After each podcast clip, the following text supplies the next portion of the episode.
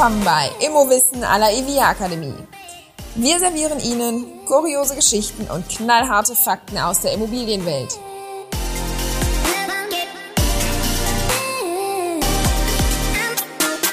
Hallo zusammen, ich bin Barbara von der EVIA Akademie, der Akademie für Immobilienwirtschaft und ich fühle unseren Expertinnen und Experten auf den Zahn. Heute Detlef Wendt. Ja, mein Name ist Detlef Wendt. Ich bin Rechtsanwalt und Fachanwalt für Miet- und Wohnungseigentumsrecht. Ab und zu schreibe ich noch mal den einen oder anderen Artikel und habe früher Spiele erfunden und versuche das heute auch noch. Hi Detlef, schön, dass du wieder bei uns bist. Hallo Barbara, wieder danke für die Einladung.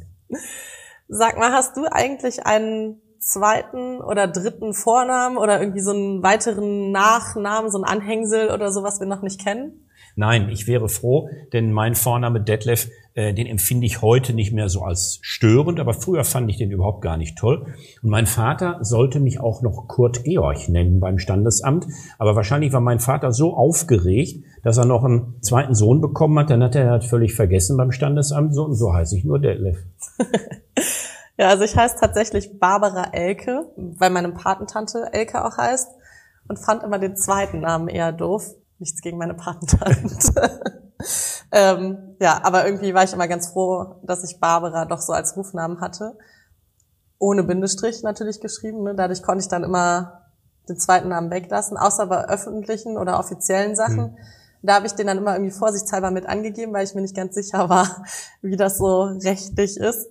Und dann hat das immer zu so ewig langen Mailadressen geführt. Das war immer mega nervig, weil die sich einfach niemand merken kann. Und da kommt ja auch keiner drauf. Ne? Also jeder, der meinen zweiten Namen nicht kennt. Wir hatten mal eine Justizministerin. Ich glaube, die war gar nicht schlecht als Justizministerin. Die ist jetzt, glaube ich, Richterin am saarländischen Verfassungsgericht. Frau Leuthäuser-Schnarrenberger.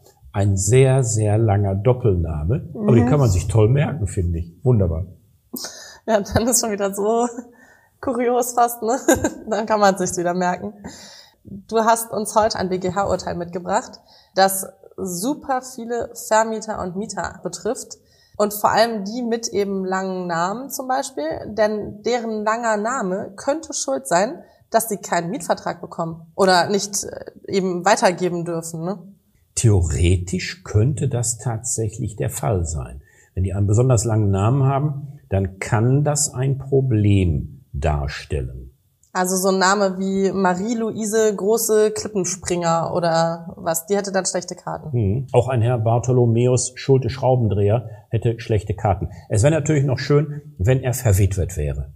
Wieso das? Weil der BGH auch diese Personengruppe unter die Lupe genommen hat. Und noch schöner wäre es, wenn er Pornodarsteller wäre. Besser könnte es wirklich nicht laufen. Also ich kenne mich in dem Metier nicht ganz so genau aus. Aber du hast mich schon ein bisschen neugierig gemacht. Schieß doch mal los. Was ist da entschieden worden? Also, ja, worum ging's? Ja, der BGH durfte sich mit einem Fall beschäftigen, bei der ein Eigentümer einer Eigentumswohnung seine Wohnung nicht selbst bewohnen, sondern vermieten wollte.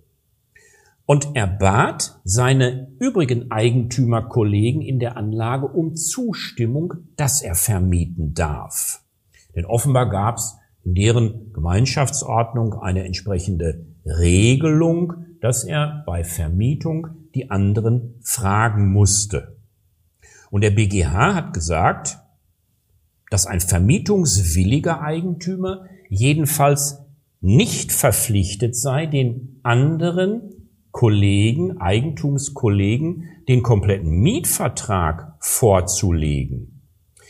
Ob ein wichtiger Grund für die Versagung der Zustimmung vorliegt, sagt der BGH, hängt nicht von dem Mietvertrag ab, aber entscheidend von der Person des Mieters, also der, der in die Wohnung einziehen soll. Aber das ist nicht üblich, dass ich quasi meinen ganzen Miteigentümern oder der Verwaltung immer die potenziellen Mieter vorstellen muss. Das oder? ist nicht zwingend, nein. Das hängt von bestimmten Umständen ab ob das eine Vorschrift zum Beispiel in der Gemeinschaftsordnung gibt, dass so etwas gemacht werden muss. Aber das ist nicht der Regelfall. Nein, um Gottes Willen, nein. Aber wenn dann eben, dann kommt das BGH-Urteil jetzt. Mhm, dann kommt das BGH-Urteil zum Tragen. Der BGH hat gesagt, es hängt, ob die Eigentümer zustimmen müssen, von der Erwartung ab, ob die beabsichtigte als Mieter oder Mieterin in Betracht kommende Person sich an die Regeln der Eigentümergemeinschaft halten wird. Darauf kommt es ausschließlich an. Und jetzt hören die klugen Überlegungen des Bundesgerichtshofes an dieser Stelle nicht auf. Der BGH denkt weiter und sagt, dass die zustimmungspflichtigen Personen, also die übrigen Eigentümer, zwar keinen Anspruch haben, den Mietvertrag einzusehen, dennoch steht ihnen ein Informationsrecht zu und das umfasst Angaben zum Namen des angeblichen Mieters oder Mietinteressenten, zum Beruf, zu dessen Familienstand, Wohnanschrift und Zahl der Personen, die mit einziehen wollen. Das alles soll der vermietungswillige Eigentümer seinen übrigen Eigentumskollegen mitteilen, damit die entscheiden können, wollen wir zustimmen. Schon auch interessant, ne, das Vorgehen. Das ist sehr interessant. Und an der Stelle würde ich sagen, setzen wir mal an.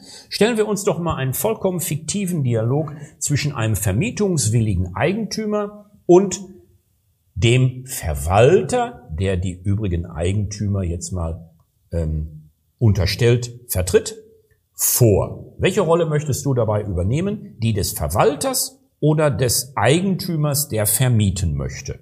Ich äh, nehme noch mal die Eigentümerin. okay, dann beginnen wir einfach mal mit dem Namen. Ich bin jetzt der Verwalter, du die vermietungswillige Eigentümerin. Ja, liebe Barbara, wie soll denn deine neue Mieterin heißen? Das ist die Chantal Jacqueline Plumpsbeutel-Schibowski. Das ist zu lang. Der Name passt vermutlich gar nicht aufs Klingelschild, deswegen abgelehnt. Krass. Augen auf bei der Namenswahl. Ich frage mich auch, was bitte schön so wichtig daran sein soll, ob jemand Josef Müller, Ingo Fick oder Jasmin Buxenpol heißt. Ich frage mich, ob die BGH-Richter ernsthaft glauben, vom Namen einer Person Rückschlüsse, und zwar berechtigte Rückschlüsse darauf ziehen zu können, ob diese Person sich an die Regeln der Gemeinschaft, der Eigentümergemeinschaft halten wird. Offenbar schon, denn Bundesrichtern unterstelle ich eine hohe Intelligenz, äh, eine höhere als meine Intelligenz, und ich unterstelle auch eine ausgeprägte Bereitschaft zur gründlichen Auseinandersetzung mit den jeweiligen Problemen des Falles. Ich hätte mir nur ein paar klärende Worte des BGH gewünscht oder vielleicht fehlte ihnen auch die Fantasie, äh, um das in das Urteil reinzuschreiben. Und das ist doch auch also echt schwierig, oder? Dass man nur anhand des Namens jemanden ablehnt. Ich halte das für sehr schwierig. Ähm, der BGH hat ja mehrere Kriterien gebracht, Name, Beruf etc. Vielleicht hat er das auch in der Gesamtschau gemeint, das ergibt sich aus dem Urteil nicht so ganz. Aber ich halte das für sehr, sehr problematisch, alleine ähm, vom Namen her zu sagen, den möchte ich nicht als Mieter. Das kann irgendwie nicht ganz stimmen, finde ich. Das wirkt super schräg, ja. Ja, fahren wir fort mit dem Beruf. Ähm, liebe Barbara, äh, was macht denn eigentlich dein neuer Mieter oder deine neuen Mieter beruflich? Also die sind beide Pornodarsteller. Oh, wir haben Corona. Arbeiten die beide im Homeoffice? Äh, wie bitte? Kleiner Schabernack, sorry, hinterher laufen die noch den ganzen Tag nackt durchs Treppenhaus. Das ist viel zu anrüchig, liebe Barbara. Diese Mietinteressenten werden abgelehnt. Unglaublich, ja. Mhm. Hm? Ich frage mich auch, ist es für den Verwalter wirklich entscheidungserheblich oder für die übrigen Eigentümer entscheidungserheblich, ob der zukünftige Mieter der Eigentumswohnung BGH-Richter ist? Und dann fragt sich vielleicht, der Verwalter, oh Gott, sitzt ja auch noch im fünften oder achten Senat. Das sind die Senate, die für WEG oder Mietrecht zuständig sind. Oder ist er Imbissbudenbetreiber? Ja, weiß ich, äh, Imbissbude warst du bestimmt auch schon mal. Ich bin da früher sehr, sehr gerne hingegangen. Und dann fragen sich die Eigentümer vielleicht, oh Gott, stinkt's da nicht im ganzen Hausflur nach Fett? Das ja? riecht, ja. Ich hatte das mal in der Fahrschule damals. War ich irgendwie vorher in der Imbissbude und saß da und alle drumherum meinten, Oh, irgendwie riecht's hier nach Pommes. Ist lecker, aber ja. stinkt, ne? Ja. Äh, darf der Verwalter, ist die nächste Frage, wirklich seine Zustimmung verweigern, wenn der Mietinteressent beispielsweise Hundetrainer ist und die Gemeinschaft, die Eigentümergemeinschaft vor vielen Jahren mehrheitlich die Hundehaltung verboten hat? Das sind alles Fragen, die da im Zusammenhang auftreten Und äh, bleiben wir mal beim Hundetrainer. Wer sagt eigentlich, dass der Hundetrainer jeden Abend seine Arbeit mit nach Hause nimmt? Also seine Hunde, ja, vielleicht bleiben die auch weg. Auch das ist eine merkwürdige ähm, Ansicht, dass man von dem vermietungswilligen Eigentümer verlangt, den Beruf des Mieters anzugeben. Das kann den übrigen doch völlig schnurz sein, oder? Also für mein Empfinden total. Zumal so Leute das dann ja auch gefühlt echt schwer haben. Ne? Also nehmen wir mal an, jemand ist Pornodarsteller. Da gibt's ja so diverse Vorurteile. Ne? Also so jemand würde dann ja nie eine Wohnung finden. Ne? Ja, er müsste sich sofort eine Wohnung kaufen. Also als Mieter scheidet er dann wahrscheinlich aus. Der einzige Beruf, den ich mir momentan ernsthaft als Ablehnungsgrund vorstellen könnte, wäre der des noch Mandate annehmenden Auftragskillers oder Drogenhändlers. Zum Glück werden die aber eher selten ausgeübt und vermutlich noch seltener wahrheitsgemäß in Selbstauskünften von Mietern angegeben. Also nochmal, glauben die BGH-Richter ernsthaft, vom Beruf nachvollziehbare Rückschlüsse darauf ziehen zu können, ob sich diese Person an die Regeln der Eigentümergemeinschaft halten wird? Falls die BGH-Richter das wirklich geglaubt haben, hätte ich mir ein paar klärende Worte in dem Urteil gewünscht, stehen aber leider nicht drin. Ja. Nicht ganz nachvollziehbar, ne? Sehe ich ähnlich. Machen wir weiter mit der letzten Wohnanschrift. Auch das war ja für die BGH-Richter wichtig. Ich frage dich jetzt, liebe Barbara, wo wohnt denn dein zukünftiger Mieter? Der wohnt in einer städtischen Obdachlosenunterkunft. Wie bitte? Und dazu soll ich meine Zustimmung geben? Hallo? Obdachlos? Ja, eben deshalb möchte er ja, dass sich jetzt mit dieser Vermietung ne, was ändert in seinem Leben. Abgelehnt. Schließlich der Familienstand. Ich frage dich, liebe Barbara, ist dein Mieter ledig? Nee, der ist verheiratet zum neunten Mal. Neunte Mal? Oh Gott, da muss er vermutlich reichlich Unterhalt zahlen. Reicht das denn überhaupt für die Miete noch? Klar, also seine acht Witwen haben ihm ein beträchtliches Vermögen hinterlassen. Der war achtmal verwitwet? War der Serienmörder oder was? Nee, ist abgelehnt. Ne? Auch dieser Mieter wird nicht akzeptiert. Ja, schon verrückt. Also, ich meine, ich bin ja auch Mieterin, aber irgendwie, ja. Vielleicht nicht von einer Eigentumswohnung? Doch.